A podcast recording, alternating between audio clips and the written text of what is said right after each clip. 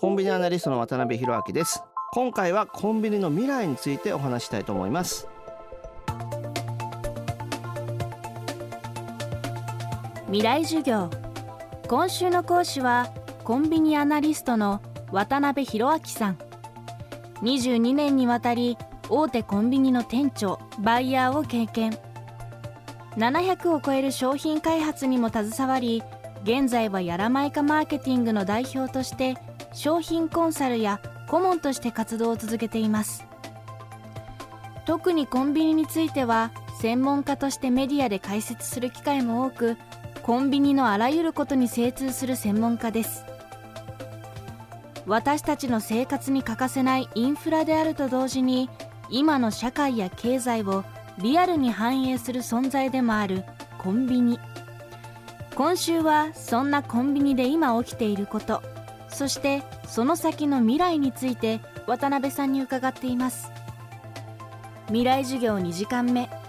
今日はここ数年国内で相次ぐ大きな災害とコンビニの役割について。テーマはオーナーも被災者になる。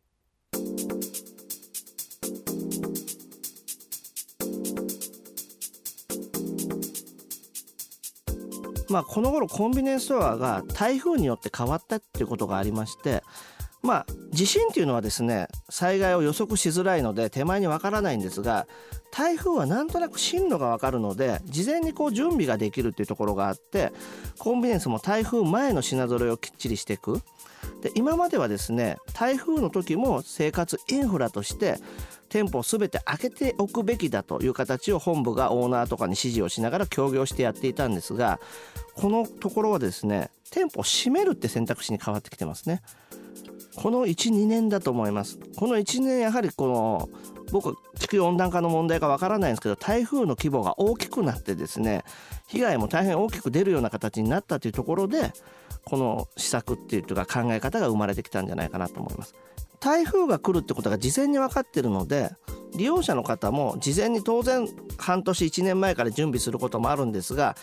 あと3日後に台風が来るよっていうと家庭の食べ物とか水とかの充実を手前にこうできるような形の習慣が出てきているので起こった後に何か急に慌てるってことがこの頃は減っているんじゃないかなと。逆に言うとですねお店がある程度の時から開いてないってことが分かっていればお客様もお店に行かないのでひょっとすると家の中とか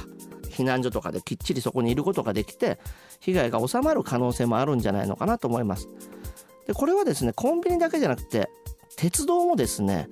事前に止めたりするようになりましたね。なんで鉄道とも連動してコンビニエンスも対応してるんじゃないかなっていうふうに思います。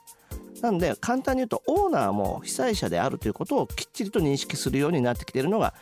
現状になっています。今までその災害が起こるとオーナーが被災者って考え方がなかった時はオーナーにお任せをしていたと今は本部から応援に行くって形をとっているんですが本部も労働者なんですね労働者を応援に行かせるっていうのはこう非常時のところがあるのでその労働者の労働雇用環境の中でどうやって応援をさせるかってところとか非常にこの災害時だけボランティアみたいな人を雇うかってところでお店を運営していく方法っていうのは人が回すことは考えていかなければいけないかもしれないです。まあ、ただしセルフレジみたいなのが進んでいくとある程度無人の中で店舗を回すってことも今後可能になっていくんじゃないかなっていうふうに思います今は社員が応援してお店を回すって形をある程度変わってきてるんですがそのあたりのこう仕組みとか対策っていうのは今後考えていく必要があるんじゃないかなと思います。なのでいずれにしてもコンビニによってですね災害のやり方もですね行動変容が大きく起こってるんじゃないかなと思います。またこの数年は地震や台風の影響で起こる長期間の停電というリスクも考えなければいけなくなってきましたコンビニはどんな対策をしているのでしょうか？